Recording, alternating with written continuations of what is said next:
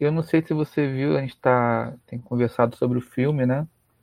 E as implicações ali da, das questões do significado, significante. E é um assunto que rende, né? Assim, porque a gente vive disso, né? Baseado nisso, né?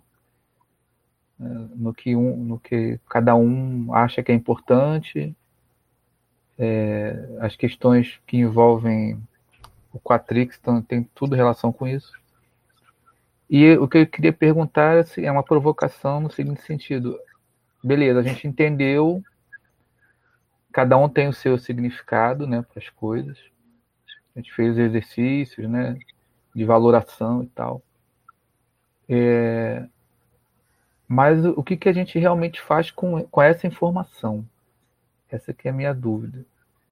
Você deve usar para o autoconhecimento, como função espelho. Por exemplo, você disse que seu gato. O que, que você falou do seu gato mesmo? Não, eu, o meu gato tem uma importância para mim. Ah, né? tá. Eu, isso. Eu dei, é aquilo que a gente já falou, né? Eu dei um nome. Então, assim, tem milhares de gatos na rua, mas se esse aqui morrer, eu vou ficar muito triste. Uhum. Mas se os outros morrerem, não faz, não faz a menor diferença. Então, o seu, o seu gato, ele é um objeto que quando você olha para ele, você projeta informação da memória. Na hora que você projeta, se você não percebe, você não produz autoconhecimento. Se você percebe, você produz autoconhecimento. Essa é a diferença. E se eu produzir autoconhecimento, que, que vantagem eu levo? Quanto mais autoconhecimento, melhor você vive. Então, quando você olha para o seu gato e que você vê a importância e tudo mais, se você está consciente, você fala: ah, tudo isso aqui que eu estou vendo no gato está dentro de mim, eu dou importância para isso, ele é importante para mim por causa disso, disso, então eu valorizo isso. Logo, se eu valorizo e gosto disso, eu desvalorizo e não gosto do oposto, e assim por diante. E tudo isso vai ser você produzindo autoconhecimento, usando o gato como espelho. Aí você vai, produziu já autoconhecimento com o gato. Aí você vai para o seu uh, sapato. Aí você olha para o seu sapato. Aí você vai fazer a mesma coisa. O seu sapato vai servir de espelho para você produzir autoconhecimento. Ah, meu sapato é tão confortável, adoro esse sapato. Está te contando que você gosta de conforto. Ah, essa cor. Aí está te contando sobre as suas preferências de cores. Aí você fez autoconhecimento com o sapato, aí você vai, sei lá, para panela. Nossa, detesto essa panela. Essa panela. Aliás, tem uma panela que outro dia eu queimei os dedos que ela é ela tem um truquezinho. Ela parece que ela é que ela é de plástico no cabo, mas ela ela esconde o ferro por baixo. Então, você põe o dedo por cima é, é plástico, por baixo é ferro. Eu já me queimei umas duas vezes com essa panela. Então ela é, me tá passou. Com raiva da panela. Né? Exatamente. Eu... o que, que a panela me contou? Que eu não gosto de me queimar. Né? Me queimar é prejudicial. Então a panela já me deixou esperto, porque não foi uma vez que eu me queimei. Já foi mais duas ou até três vezes já me queimei com a panela. Então, toda vez que eu pego a panela, eu pego com o maior cuidado, lembro que ela que ela engana, que ela parece que ela é de plástico ali, mas tem um metal embaixo e queima. Que a panela está me contando? Que eu não gosto de me machucar, não gosto de, de me queimar e tal. Então é isso. É, cada e, e as, os objetos e as pessoas, né? Você vai olhar para aí fica a panela. Aí eu vou olhar para minha namorada. Aí tudo que vai vir que você está projetando a sua namorada. Aí você vai estar tá produzindo autoconhecimento. Essa é uma das importâncias de estar consciente da projeção da memória. A segunda coisa é que se você não está consciente da projeção da memória, isso eu falei no texto de ontem, você tende a, a acreditar que o significado está no objeto. E não é você que está projetando, está lá. Vamos pegar o exemplo da panela. Eu acho que a panela é ruim. Uhum. Porque minha memória projeta as experiências que eu tive de queimar ali. Mas pode ter outras pessoas que olhem para a panela e achem ela boa, achem ela bonita e tal. E elas vão falar: ah, essa panela é ótima, melhor panela que essa não tem. Eu falo: não, essa é a pior. Aí vai ficar eu de um lado falando que é a pior e o outro falando que é a melhor, e vira um cavalo de guerra para definir se a panela é a melhor ou a pior. Quando que a panela não é nem a melhor nem a pior, ela é a pior para mim e melhor para o outro. Mas essa, essa clareza que vai produzir boa convivência, ela só vem quando você está consciente que a, o significado é uma projeção. Se você não tá, você cai no equívoco e começa a brigar com as pessoas para que elas vejam o mesmo significado que você está projetando nos objetos. E assim, panela é simples, né? Ninguém fala de pessoas. Mas, é, quando a gente for falar de pessoas, for falar, ah, vamos conversar, tá uma, uma turma conversando sobre o chefe. Aí todo mundo vai, não, o chefe é o pior chefe, o chefe é ruim, já, e os outros já acham o chefe bom. E aí vai começar, né?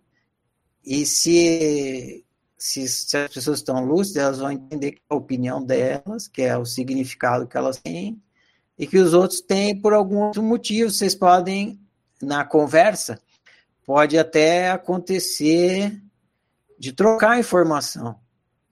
Eu acho o chefe horrível. Beleza, por quê?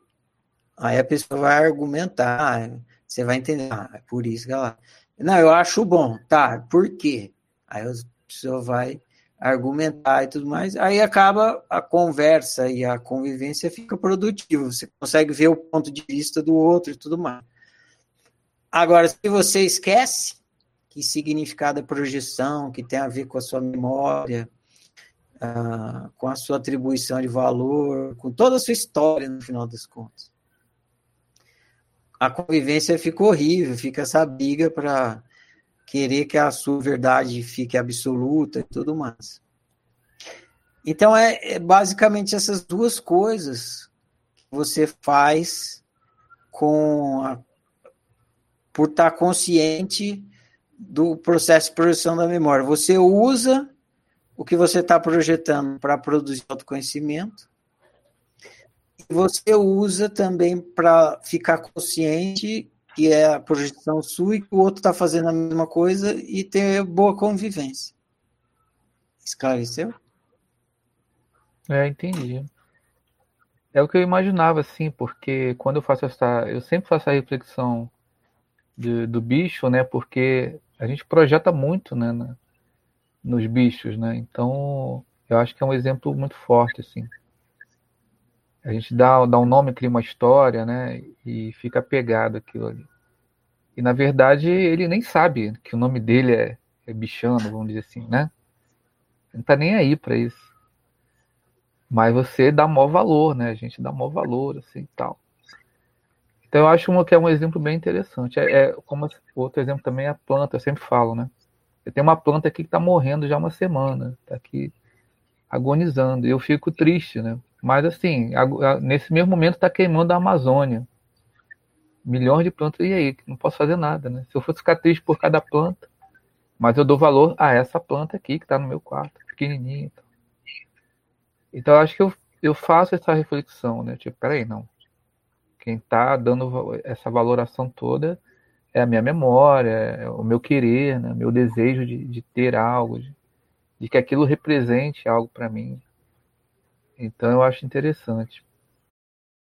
A nossa relação com o mundo inteiro, não só com os bichos.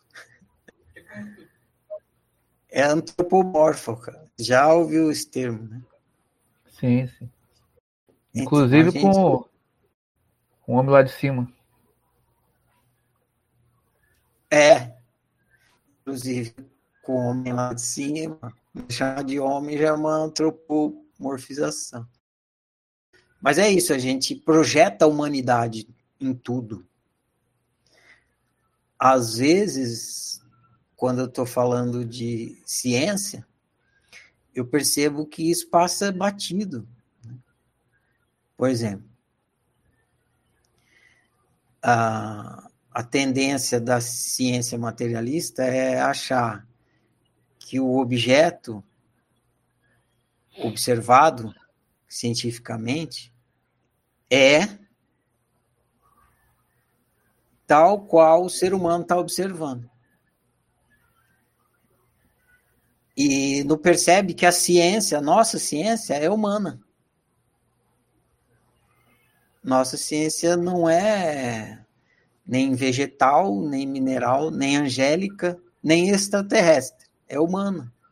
Relativas à percepção humana. Sei lá, uma molécula. Ah, a molécula é molécula mesmo, ela é é, é isso, é isso que a gente está vendo, isso que a gente está falando é a molécula. Humanamente falando, sim. Né? Porque todos os seres humanos vão ver a molécula sendo molécula. Agora, um animal, uma samambaia olhando, entendeu? Eu queria falar extraterrestre, mas nem sabe se existe, né? Mas imagine que exista. Ele vai olhar para a molécula e aí, será que ele vai ver molécula? Então a gente tem a tendência a antropomorfizar tudo. E a gente faz isso com o bicho, com a planta, com a pedra, né? Só que eles não sabem que a gente está fazendo isso.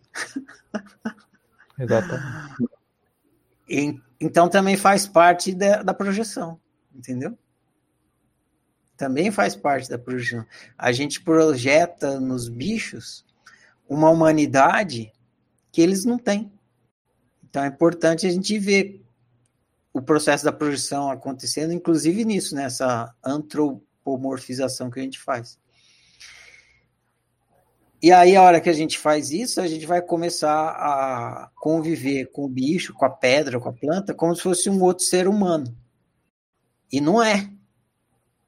É um bicho. E o que, que é? A gente não sabe, porque a gente só sabe que é ser humano, então está meio que condenado a antropomorfizar o universo.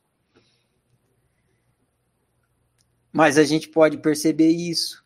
E quando a gente está tendo afeto pelo bicho, pela planta, sei lá, tem afeto até por coisas, né? Por exemplo, tem afeto pelo meu violão. Se alguém chegar e chutar meu violão, vou ficar bravo.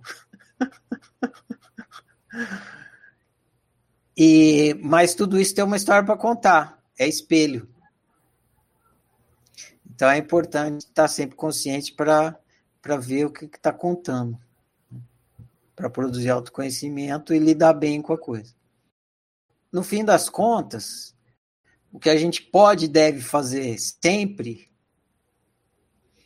é ficar consciente de tudo que a gente pode ficar consciente ficar consciente do nosso funcionamento psicológico, do nosso funcionamento pessoal. E essa consciência vai dar a dica do que a gente tem que fazer em qualquer circunstância. Então não tem uma coisa a ser feita no sentido de faz isso que vai dar certo, vai funcionar, é o que tem que ser feito o que a gente deve fazer, que não é bem um fazer, é ficar consciente do, de si, e essa consciência vai guiando a gente para o bem viver. Então, ficar consciente do processo de significação é muito importante. E a hora que você fica, essa consciência que você está tendo do processo de significação te conduz por um bem viver, a própria consciência que você está tendo naquele momento. Você que gosta de futebol, né? Tem, tem essa coisa da identificação que eu sempre, eu sempre fiquei pensando sobre isso também. Você se identifica com o time e, e pensa assim, pô, nós vamos ganhar, né? Nós somos vencedores e tal. Palmeiras não tem campeonato, não tem esse negócio? Tem, claro, urra. Mas você, você, Mas, você tá consciente que você que nada daquilo realmente tem tem esse, esse significado? É você que projeta? Eu tô. Eu brinco tudo com o pessoal. Por exemplo, você chega no racha para jogar, o papo é esse, né? Tanto quando você está com as pessoas, os jogadores, os colegas jogadores, quanto pelo WhatsApp também rola muitas conversas. E aí tem a rivalidade, e, ah, e um zoando o outro, né? Ah, levou hum. pau. E aí os times têm as famas, né? São Paulo é o time dos viados, Corinthians é. é o time do ladrão, Palmeiras é os porcos, o... e por aí vai. Do Rio de Janeiro não sei direito como é que é, não. O Fluminense que, é, que leva a fama do, de ser dos viados. O Flamengo só tem ladrão, vagabundo. Tudo isso aí, toda essa cultura. E aí é a projeção da projeção, né? Porque ainda tem essa força toda do externo, né? Isso, tem toda essa cultura aí. Tem gente que adormece total, se identifica completamente. Tanto é que tem briga no estádio, né? Exatamente. Os caras, os caras saem de pau, se mata, né? É, lá em São Paulo, chama clássico, né? Quando é tipo Palmeiras e Corinthians, ou São Paulo e Palmeiras. Porque a cidade fica dividida, né? Aí uhum. o trânsito, o, o, a torcida não pode passar uma perto da outra. Aí é, no Rio de Janeiro tá... Aqui também é assim. É. Torcida, uma torcida de um time vai para um lado, entra para um lado, sai pelo outro, e do outro também. Eles não se encontram, porque se encontrar dá quebra-pau, né? É. Os ônibus saem de um lugar e os ônibus de outro saem de outro lugar, bem longe, assim. Você vê o tanto que o povo se identifica. Uhum. Então tem a, muita gente se identifica, né? Desse povo que vai em estágio, eles são bastante identificados. Já no racha, sim, o, povo já não é tanto, assim, né? Já tá. Conforme você vai ficando mais maduro, tô falando, tô lembrando, né? Meu avô era palmeirense, por exemplo, ele ficava tão nervoso, tão nervoso, e, e não é exceção, o caso dele é recorrente. Uhum. A pessoa se identifica tanto que ela fica tão nervosa que ela não consegue assistir o jogo. No dia que o time dela vai jogar, ela desliga a televisão. Vai fazer para não ter um ataque cardíaco, depois liga para saber o resultado. Meu avô era um desses. Ele desligava a televisão, não assistia, porque senão ele ficava mal, ele sofria. Então, é, isso conta muito identificado. Quando você está já lúcido, consciente, você entra na brincadeira para brincar, mas você sabe que, que você está tá brincando. É mais ou menos como se fosse um ator de teatro. Uhum. Você está no personagem. Você sabe que você está no personagem. Você, ah, eu, eu tô aqui fazendo um papel de pipoqueiro. Aí você fica, ah, ó, pipoca, quer sal na pipoca, tem pipoca doce, tem pipoca salgada. E aí chega um, ah, eu quero, dá você fica brincando de pipoqueiro, mas você sabe que você é ator. Que você não é pipoqueiro. Você pode brincar, é uma faz parte da cultura do seu país, faz parte da, da da brincadeira, da cultura dos seus, da sua convivência, dos seus amigos, mas você sabe que é só a cultura da coisa. E aí você fica brincando. Então você pode brincar de palmeirense, brincar de corintiano, brincar de São Paulino. Eu brinco de São Paulino, o que atualmente é uma coisa muito ruim. É. que o time tá mal pra caralho. E eu tiro sarro, os caras tiram sarro de mim e tal, mas é só na brincadeira. Então, se você tiver consciente, você brinca. Você não vai ficar sofrendo com a coisa. E isso vale para tudo, né? Isso. Isso vale para tudo. Quando você está brincando de filho, por exemplo, Você sabe que sua mãe está vendo um filho, né? Uhum. Aí você aquele filho, né? Meu, porque sua mãe, ela, ela tá vendo um filho, ela não tá vendo é, o Jorge. Quantos anos você tem atualmente, Jorge? 48. Ela não tá vendo o Jorge de 40 anos, tá vendo o Jorginho. É, por exemplo, é, não querendo te cortar, é, eu não tenho mãe, né? Mas eu tenho tios, são irmãos da minha mãe. Aham. E eu morro de vergonha, porque eu encontro com eles e eu tenho que tomar benção e eles me beijam no rosto. É, exatamente. Na, na minha família também. Tem, tem disso. Então, eles, você sabe que eles estão vendo aquela, aquele personagem lá da, da memória deles. Estão vendo que a memória deles está projetando em você. E aí você, se você saca isso, você pode brincar, né? Brincar de ser o, o Jorginho, no meu caso, eu sou o Celinho.